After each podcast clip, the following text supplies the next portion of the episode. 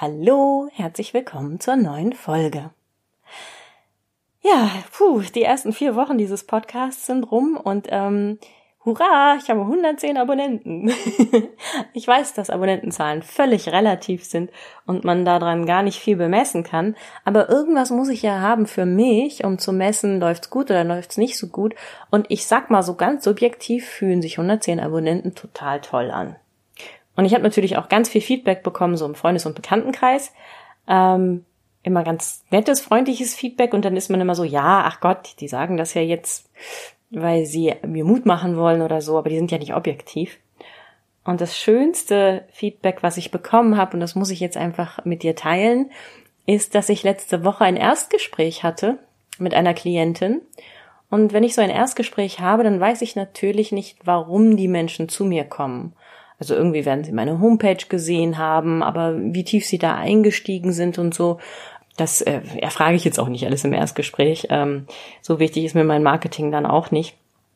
Jedenfalls ist so ein Erstgespräch nämlich ja auch für die Klienten vor allem immer eine sehr, sehr anstrengende und emotionale Sache, wo sie sich plötzlich ganz weit raustrauen und die allermeisten fangen eben auch kurz an zu weinen in einem Erstgespräch, weil sie ganz viel Druck und Stress haben und über Dinge reden, die sie wirklich belasten. Und so war es auch bei dieser Klientin.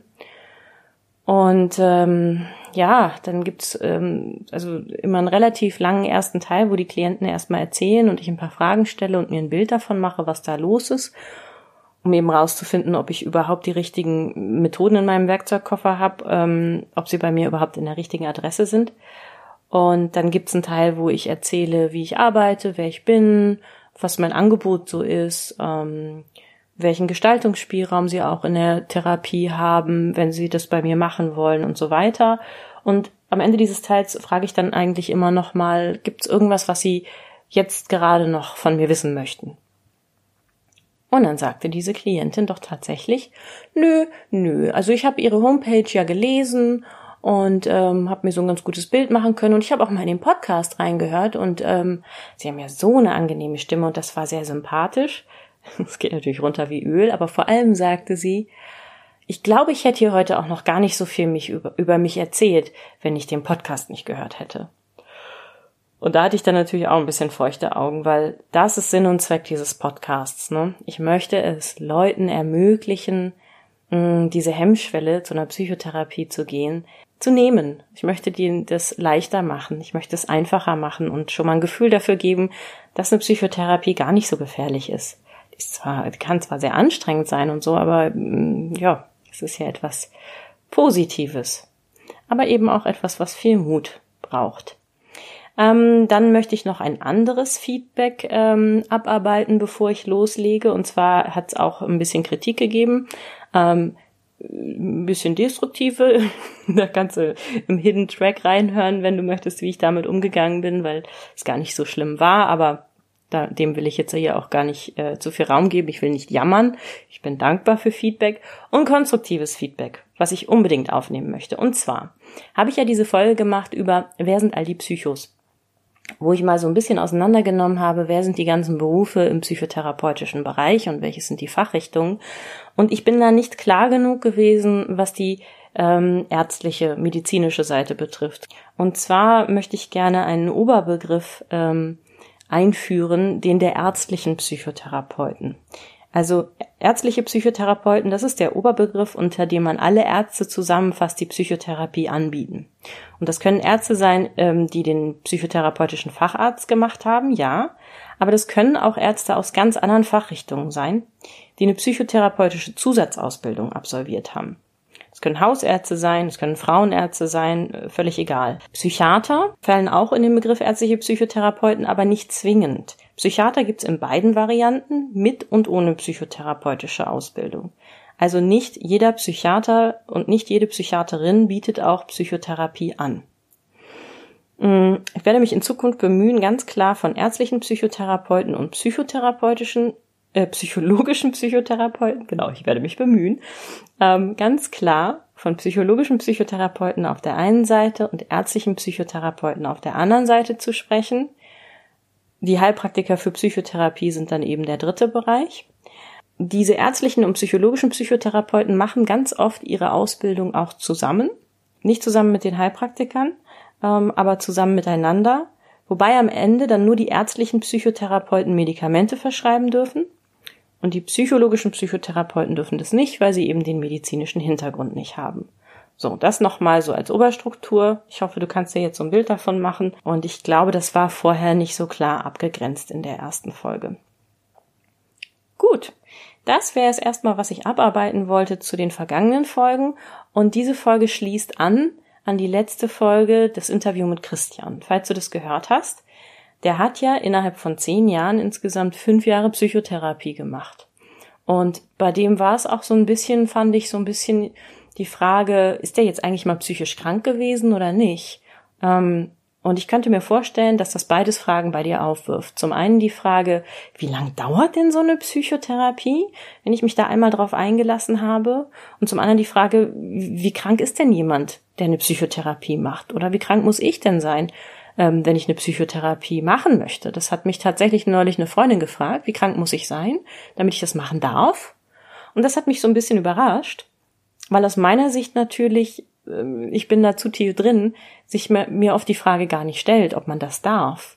Sondern ich denke immer, Menschen möchten das vielleicht gar nicht. Ne? Menschen haben diese Berührungsängste. Aber natürlich gibt's auch beide Seiten dieser Frage, ob man das, ähm, welche Voraussetzungen man mitbringen muss als Klientin, Klient. Ja, das ist also das Thema der heutigen Folge. Jetzt machen wir noch kurz Musik und dann geht's los.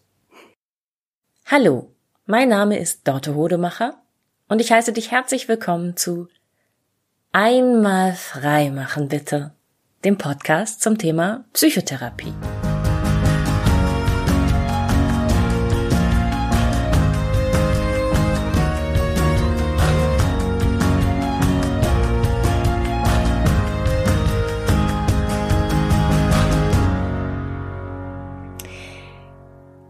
Wir an mit dem ersten Teil, mit der Frage, wie lange dauert eine Psychotherapie? Und da muss ich sagen, es gibt wirklich alles. Es gibt ähm, das klassische Klischee vom typischen New Yorker, der sein Leben lang dreimal die Woche zum Psychoanalytiker geht.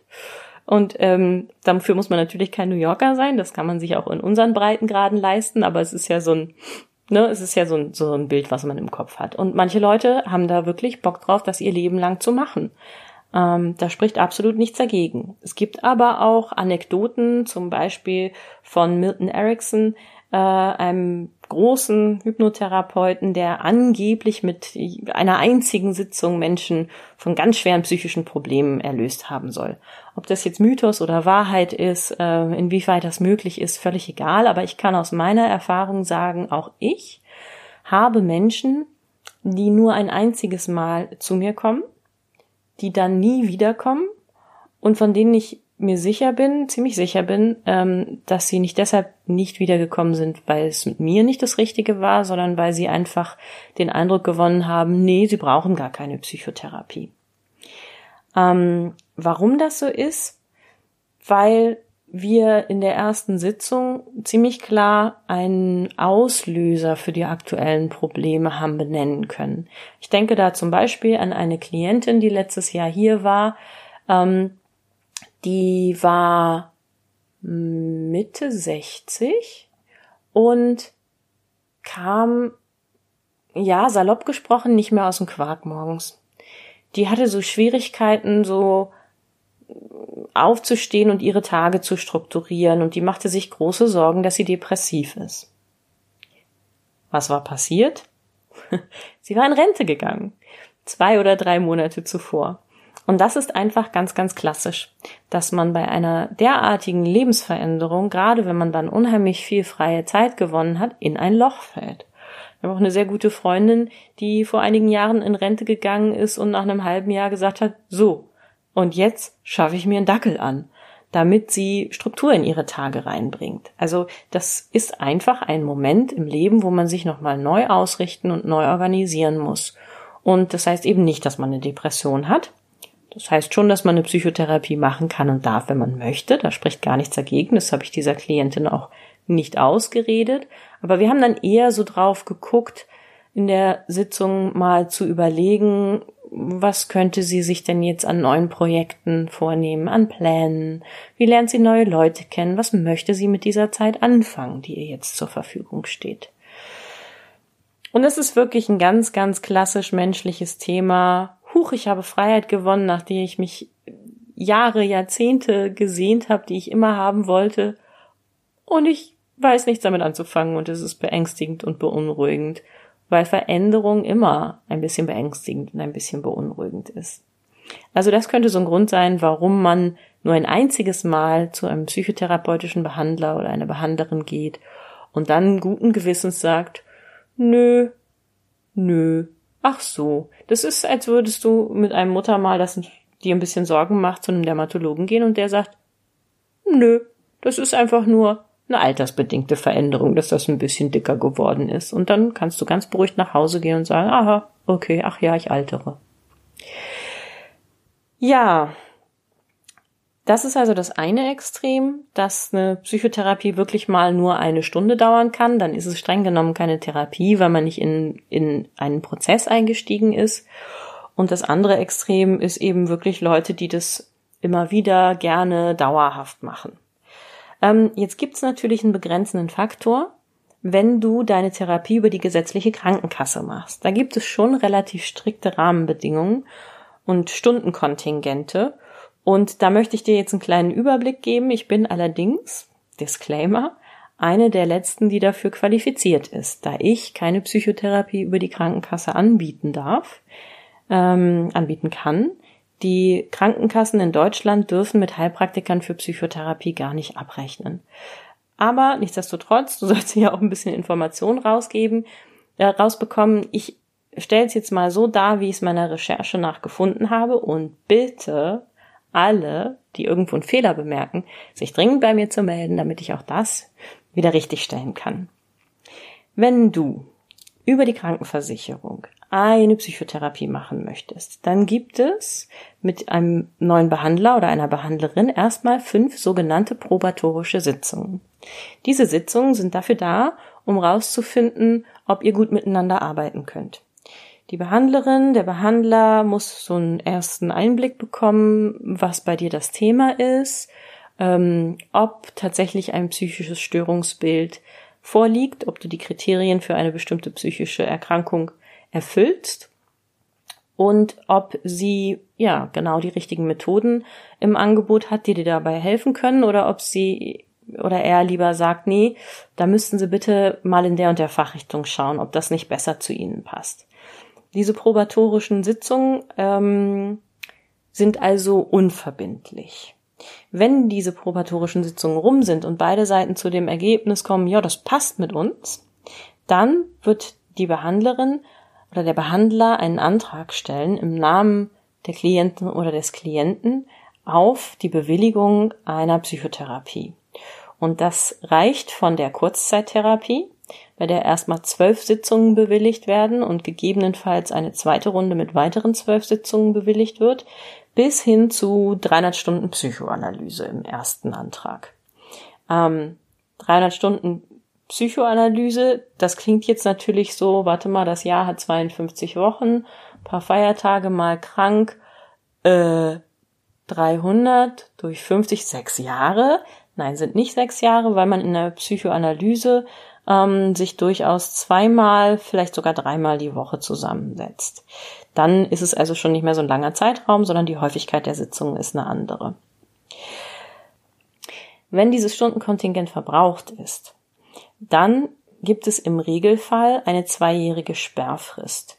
Und nach dieser zweijährigen Sperrfrist, das hatte ja Christian in seinem Interview auch ähm, sehr deutlich benannt, kann dann ein neuer Antrag gestellt werden, äh, entweder von der gleichen Behandlerin, dem gleichen Behandler oder jemand anderen. Aber ein, dieser eine Patient, diese eine Patientin darf dann erstmal, kann dann erstmal zwei Jahre lang über die Krankenkasse keine weitere Psychotherapie machen. Ja, und jetzt sitze ich gerade hier und äh, schneide die Folge und habe mein Aufnahmegerät nicht dabei und da fallen mir zwei Punkte ein, zwei wichtige Punkte, die ich vergessen habe. Zum einen, es ist nur den gesetzlichen Krankenversicherungen in Deutschland nicht erlaubt, mit Heilpraktikern für Psychotherapie abzurechnen.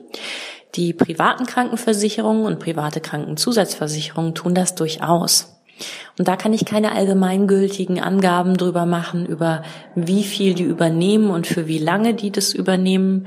Ähm, aber wir Heilpraktiker für Psychotherapie arbeiten mitunter auch mit denen zusammen. Da wäre es an dir im ersten Schritt mit denen, mit deiner Krankenversicherung, wenn es eine private ist, äh, zu besprechen und zu klären, was die übernehmen würden. Mm, auch noch wichtig, was ich auch vergessen habe, wenn das erste Stundenkontingent, was beantragt wurde von deiner Behandlerin oder deinem Behandler bei der gesetzlichen Krankenversicherung aufgebraucht ist, kann es unter Umständen möglich sein, eine Verlängerungsrunde zu beantragen. Aber auch da kann ich keine allgemeingültigen ähm, Aussagen drüber treffen. Das müsstest du dann bitte mit der jeweiligen Person besprechen. Ähm, das war der Blog, mit dem ich mich am wenigsten auskenne, wo ich mich jetzt wirklich auch nur auf Informationen aus dem Internet äh, berufen kann. Und wenn du einen Fehler entdeckt hast, dann bitte ergänzen. Es freut mich sehr. Dann weiß ich, oh, es hat jemand gehört. also es hat jemand genau hingehört. Wenn du jetzt eine Psychotherapie machst bei einer freien Psychotherapeutin oder einem freien Psychotherapeuten oder einer Heilpraktikerin für Psychotherapie oder einem Heilpraktiker für Psychotherapie, ich gendere wieder sehr korrekt, ich gehöre zu der Generation, der das nicht automatisch über die Lippen kommt, finde es aber trotzdem sehr, sehr wichtig. Hm, es ist nur gerade, mache ich es noch ein bisschen umständlich. Wir schauen mal, wie sich das entwickelt im Laufe des Podcasts. Also eine freie Psychotherapie, die nicht über die Krankenkasse geht, ist ein klassisches Dienstleistungsverhältnis. Das heißt, du entscheidest von Sitzung zu Sitzung, ob du das nächste Mal wiederkommst. Du kannst natürlich auch bei einer Krankenkassenpsychotherapie spontan einfach nicht mehr hingehen. Das ist dann aber streng genommen Therapieabbruch.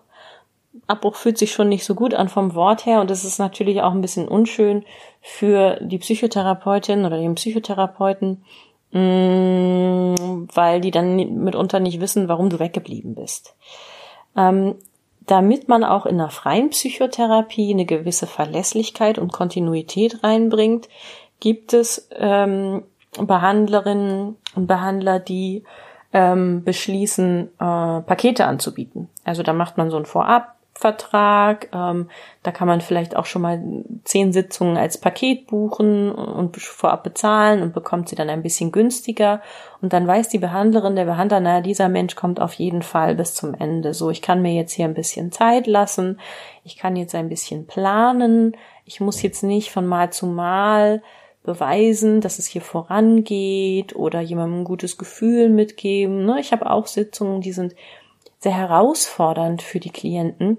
Und dann habe ich immer ein bisschen Sorge, klar, dass es jetzt so unangenehm war, dass die nicht wiederkommen, aber ich muss auch diese Freiheit haben, jemanden herauszufordern und jemanden, ja, also ganz konkret nochmal nachzufragen, wenn ich das Gefühl habe, hm, zum Beispiel jemand erzählt sich da eine Geschichte, die ganz gut klingt, aber ich kann noch andere Gefühle sehen, die in ihm oder ihr vorgehen.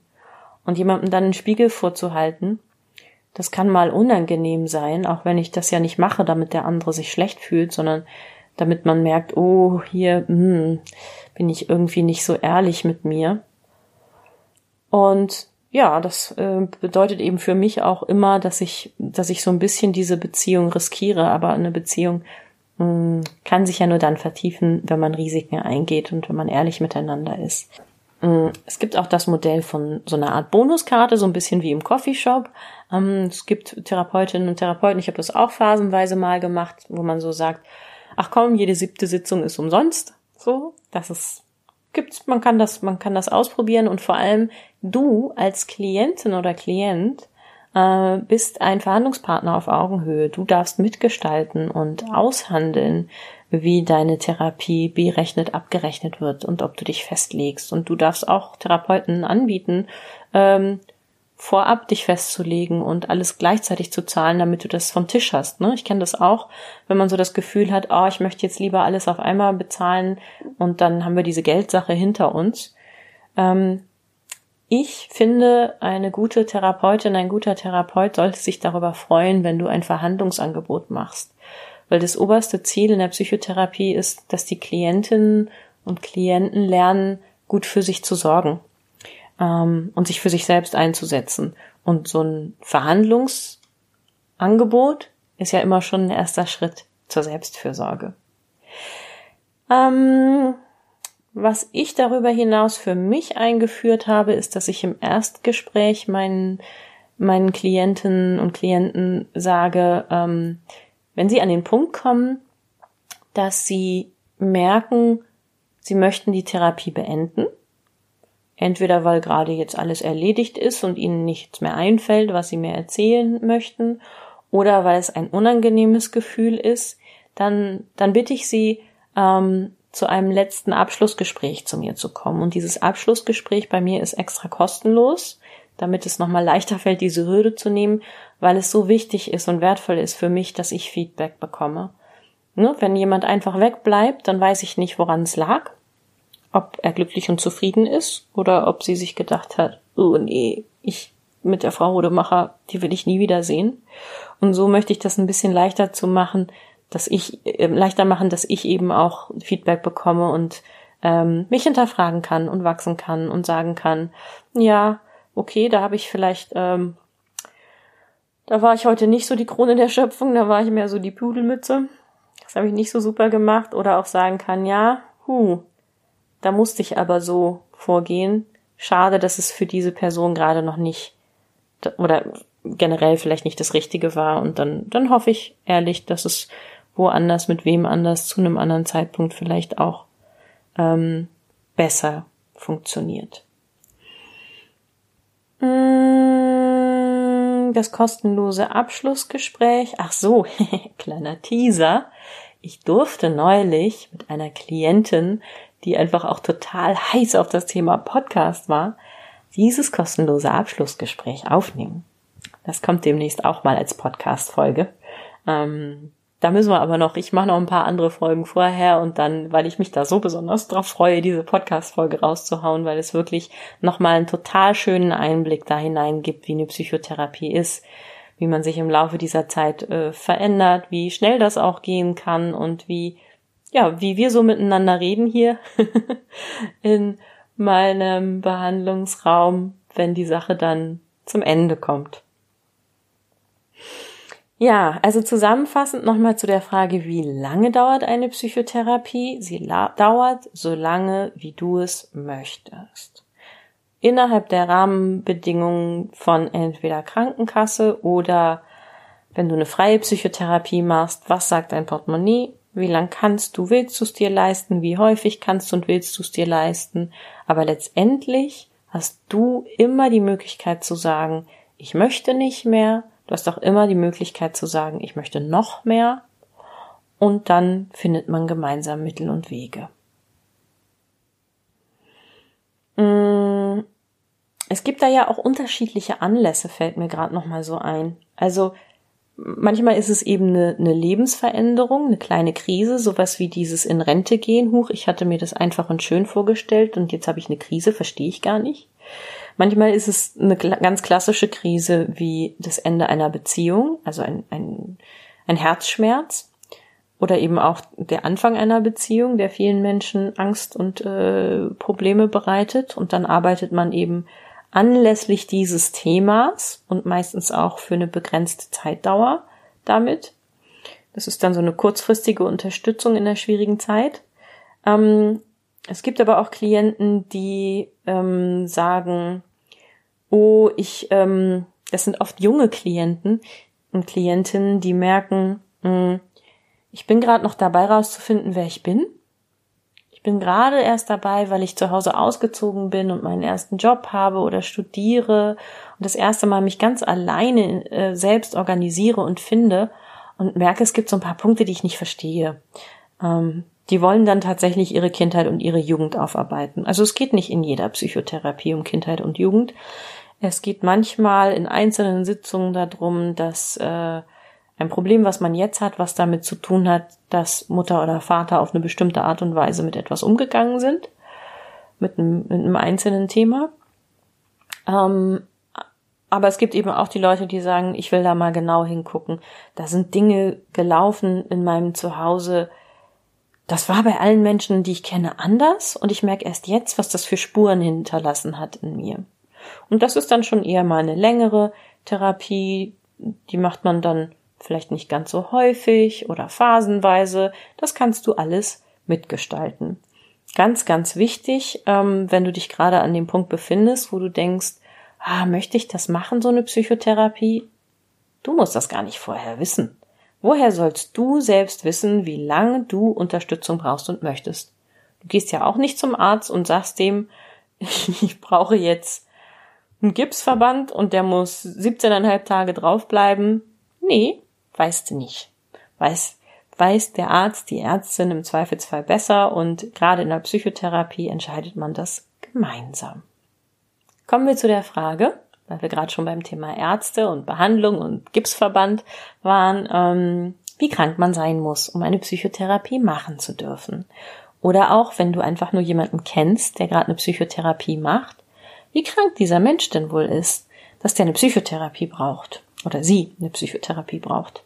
Tja, ähm, du musst nicht krank sein, ähm, damit du eine Psychotherapie machen darfst. Ähm, Du wirst auch nicht krank davon, dass du eine Psychotherapie machst. Das ist tatsächlich eine Befürchtung, die Menschen haben, die mich immer wieder fragen, hm, ob sie eine Diagnose bekommen, ob sie, sie möchten lieber keine Diagnose oder sie haben Angst, dass ich automatisch eine Diagnose stelle, wenn sie zur Psychotherapie kommen. Und ähm, es kann sein, dass ich für mich eine Diagnose erstelle. Es kann aber auch sein, dass ich zu dem Ziel, äh, zu dem Ergebnis komme, dieser Mensch hat erfüllt nicht die Kriterien für eine dieser Diagnosen aus dem ICD-10, möchte aber trotzdem eine Psychotherapie machen. So, dann diagnostiziere ich für mich vielleicht noch so ein bestimmtes Persönlichkeitsmuster oder sage so, hm, es geht in Richtung einer depressiven Störung, es erfüllt aber nicht die Kriterien einer depressiven Störung. Es ist also eher so, ein, so eine milde, so eine depressive Art und Weise mit Dingen umzugehen, aber es ist dann nicht eine volle Depression. Und das ist auch gar nicht so wichtig, dass man diese Kriterien erfüllt, um eine Psychotherapie machen zu dürfen, sondern ausschlaggebend ist, dass man eine Psychotherapie machen möchte. Also nochmal, wenn du jemanden kennst, der gerade eine Psychotherapie macht, du hast keine Ahnung, ob dieser Mensch psychisch krank oder psychisch gestört ist, ob er die Kriterien erfüllt für eine psychische Diagnose. Alles, was du weißt, ist, dass er sich selbst hinterfragt. Und äh, das ist in den meisten Fällen eine ziemlich mutige Geschichte. Menschen, die eine Psychotherapie machen, sind nicht gefährlich, sie sind nicht ansteckend. In den allermeisten Fällen gehen sie immer noch zur Arbeit und funktionieren. Und dieses Wort funktionieren setze ich in Anführungsstriche, weil funktionieren eigentlich kein Kriterium ist für Menschen. Geräte sollen funktionieren, Menschen sollen leben. Menschen, die in der Psychotherapie sind, die kümmern sich um sich selbst, auf eine sehr starke und mutige Art und Weise. Die räumen auf, die hinterfragen sich. Ähm, und selbst wenn sie eine psychische Störung oder eine psychische Erkrankung diagnostiziert bekommen haben, die meisten psychischen Erkrankungen gehen vorüber. Also das ist nicht so, dass man dann für immer einen Stempel auf der Stirn hat ähm, und das geht nie wieder weg. Das ist, wollte gerade sagen, das ist bei einem Beinbruch äh, ja auch nicht so. Da ich mir aber vor zwei Jahren einen Fuß gebrochen habe und der immer noch bei jedem Wetterwechsel ein bisschen mh, mm, drückt und weh tut, ja, na klar, also Dinge hinterlassen Spuren, aber ich kann joggen, auch mit dem Fuß, der gebrochen war. Das ist nichts, was ein Leben lang bleibt und genauso ist es mit psychischen Erkrankungen auch. So, jetzt fragst du dich vielleicht immer noch, aber ab wann genau ist man denn nun psychisch krank? Jetzt gib mir doch mal eine einfache Definition. Ja. Verstehe ich das Bedürfnis? Machen wir aber auch nicht. du kennst den Begriff Dr. Google. Dr. Google, du googelst nach egal welchem Symptom, was du hast, vielleicht so ein kleines Kratzen im Hals, ähm, um 6.30 Uhr googelst du danach, du liest ein bisschen im Internet und um 7.15 Uhr bist du überzeugt, du hast Krebs. Das ist äh, das Problem, wenn man äh, sich informiert über medizinische oder eben in diesem Fall auch psychologische und psychiatrische Zusammenhänge, ohne von Angesicht zu Angesicht mit jemandem zu sprechen. Ähm, das Gehirn macht immer das maximal Schlimme daraus. Und es kommt natürlich immer irgendwann Krebs raus. Und im Zweifelsfall kommt für dich vielleicht, wenn du dich über psychische Störungen informierst, raus, dass du was ganz, ganz, ganz Gefährliches hast. Und ich nenne jetzt hier nicht mal irgendwelche Störungsbilder, weil ich das einfach in dir nicht anstoßen möchte. Das ist nämlich Quatsch. Ähm, ich möchte nicht riskieren, dass du denkst, du hättest eine bestimmte psychische Störung. Deshalb wird es in diesem Podcast aller Voraussicht nach auch keine Folgen geben über bestimmte Störungsbilder. Ähm, ich möchte nicht hier erzählen, was sind denn nun die Kriterien für eine depressive Störung? Wann ist es denn eine milde, eine mittelgradige, also eine leichte, eine mittelgradige oder eine schwere depressive Störung? Nö, das ist Aufgabe von Fachleuten, das zu wissen. Und ähm, ich möchte das Laien nicht erzählen. Erstens, weil es genug andere Leute gibt im Internet, die das machen und die das sicherlich gut machen und ähm, besser machen, als ich das machen könnte. Zweitens aber vor allem auch, ähm, weil es nicht professionell ist, meiner Meinung nach, äh, jemanden damit alleine zu lassen. Das ist das Dr. Google-Phänomen. Diagnosen müssen von Angesicht zu Angesicht gestellt werden.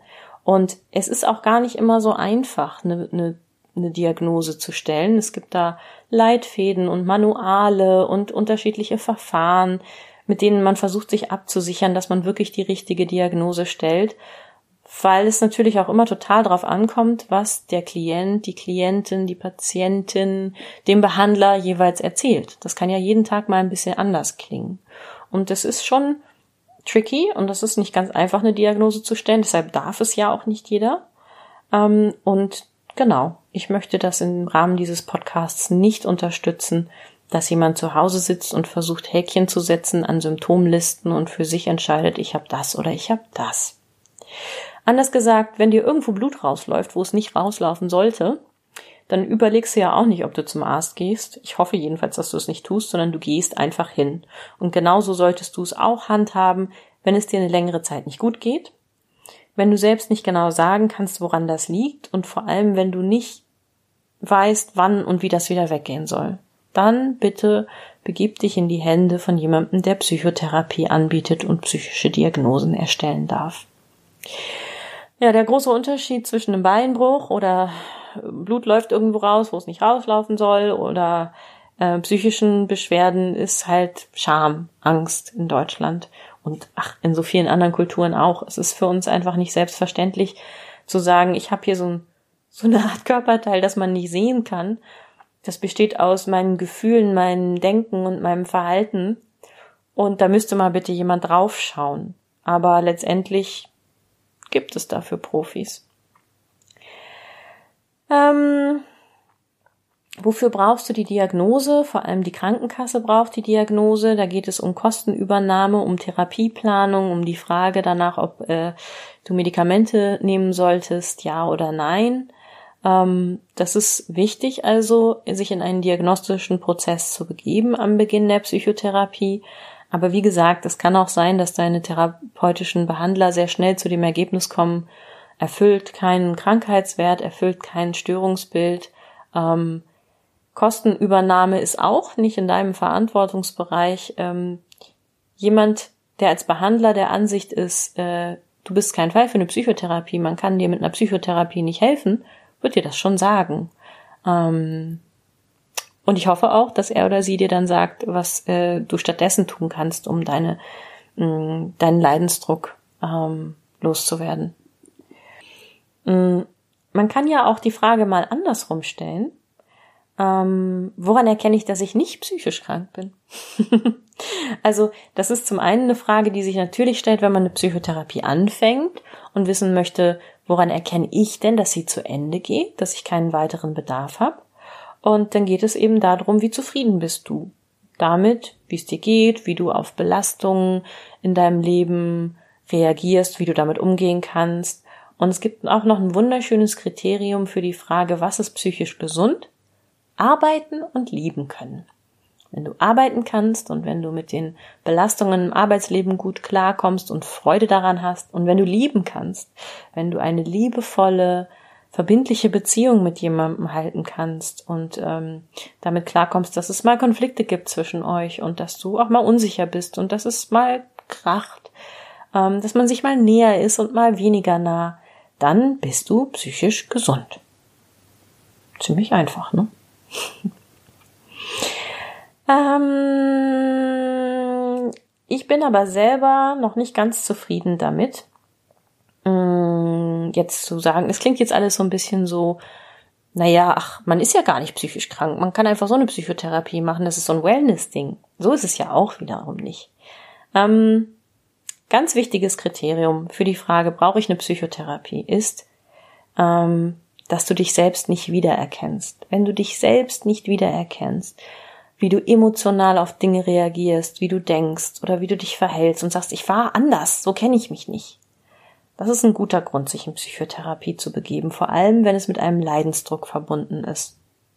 Über den Leidensdruck hinaus gibt es ein wichtiges Kriterium, das allerwichtigste Kriterium im Bereich Psychotherapie, Psychiatrie, die Eigen- und Fremdgefährdung.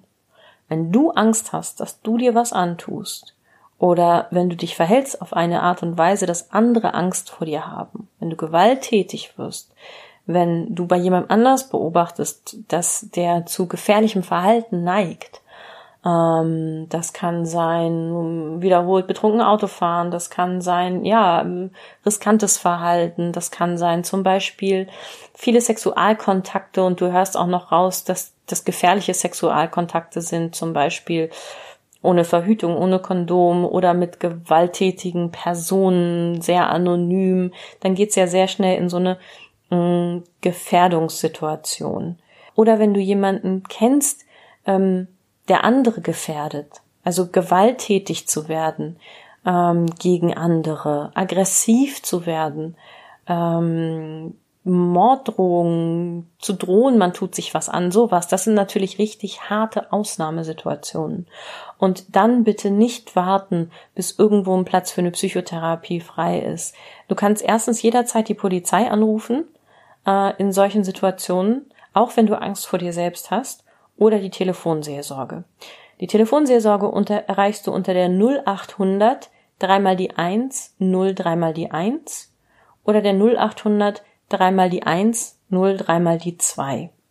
0800, dreimal die 1, 0 und dann dreimal die 2 oder dreimal die 1. Ist mir ganz wichtig an diesem Punkt zu sagen, wenn man das Wort Selbstmord erwähnt, dann möchte ich damit niemanden alleine lassen. Mm, und psychotherapeutische Behandlerinnen und Behandler können halt nicht rund um die Uhr erreichbar sein. Sie können auch nicht immer eine Notfall- oder eine Krisenintervention machen. Ähm, Du kannst dich aber eben an die Telefonseelsorge wenden oder jederzeit an die Polizei. Und auch da gilt keine falsche Scham. Also man darf Alarm schlagen und hinterher feststellen, ach so schlimm war es gar nicht. Wenn es dir in dieser Situation so schlimm vorkommt, dann nimm dich ernst, dann darfst du dich ernst nehmen und es ist nichts dabei, mal äh, die Polizei zu rufen, wenn es dann hinterher doch gar nicht so brenzlig war. Wenn es um Menschenleben geht, lieber so rum als andersrum. Wenn du dich also fragst, ob du Hilfe in Anspruch nehmen darfst. Akut oder mehr so im Sinne von, naja, mal gucken, ob ich mich auf eine Psychotherapie einlassen möchte, dann los.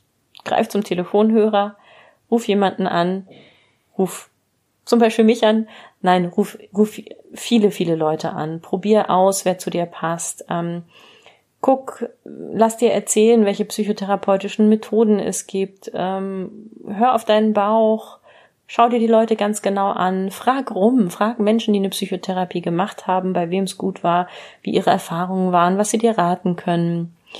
Und bilde dir eine Meinung und finde den Weg, den es für dich geben kann. Es, es gibt immer, es gibt für jeden die passende Therapie. So, ich hatte ja gesagt, ich werde keine psychischen Krankheitsbilder und Störungsbilder groß referieren. Es kommt vielleicht mal so ein so ein kleines Symptomkomplex oder so ein Phänomen. Ich glaube, über so ein Imposter-Syndrom oder so, sowas werde ich sicherlich mal eine Folge machen, weil das ganz interessante, eher so Muster sind, die man sich bei sich entdecken kann. Aber das sind jetzt nicht diese klassischen Diagnosen, die man gestellt bekommt. Ähm, was ich aber in der nächsten Folge machen werde, ist Warnsignale erklären. Die Psyche sendet Warnsignale, wenn sie auf dem Weg ist, in Richtung Störung abzudriften. Psychischer Stress ist etwas, das nicht einfach so plötzlich über einen hereinbricht, sondern wie anderer Stress auch, kann das eine Zeit lang ganz angenehm und energetisierend sein, wenn man ein bisschen Druck hat. Und irgendwann wird es dann immer belastender und kippt. Und dieser Prozess, wie etwas immer belastender wird, der wird begleitet von Warnsignalen deiner Psyche. Also genauso wie du vor einem Bandscheibenvorfall schon öfter mal Rückenschmerzen gehabt haben wirst, ähm, sendet die Psyche Warnsignale und manche Menschen nehmen die rechtzeitig wahr und andere mh, überhören und ignorieren sie relativ lange oder man kann sie vielleicht selbst nicht einschätzen, ist das jetzt ein Warnsignal oder was ist das? Und deshalb mache ich beim nächsten Mal eine Folge zum Thema Warnsignale der Psyche, damit du erkennen kannst, ob du dich auf dem Weg in eine psychische Störung oder in eine psychische Erkrankung befindest oder vielleicht schon da bist äh, und nochmal so genauer und konkreter hingucken kannst, wo hakt's denn bei mir? Was ist denn da los? Das war's für heute und ich danke dir fürs Zuhören. Wie immer machst du mir eine große Freude, wenn du mich bewertest, diesen Podcast bewertest auf dem Podcast-Portal oder in der App, wo du ihn gefunden hast, wenn du mir Feedback gibst, wenn du mir eine E-Mail schreibst an info at einmalfreimachenbitte.de ähm, auch wenn du mir Kritik gibst und etwas anzumerken hast, ich freue mich über jede Reaktion. Und teile, like, empfehle es Freunden, mach Werbung für mich. Ich bin da heute mal ganz schamlos. Ja, ich bin so frei.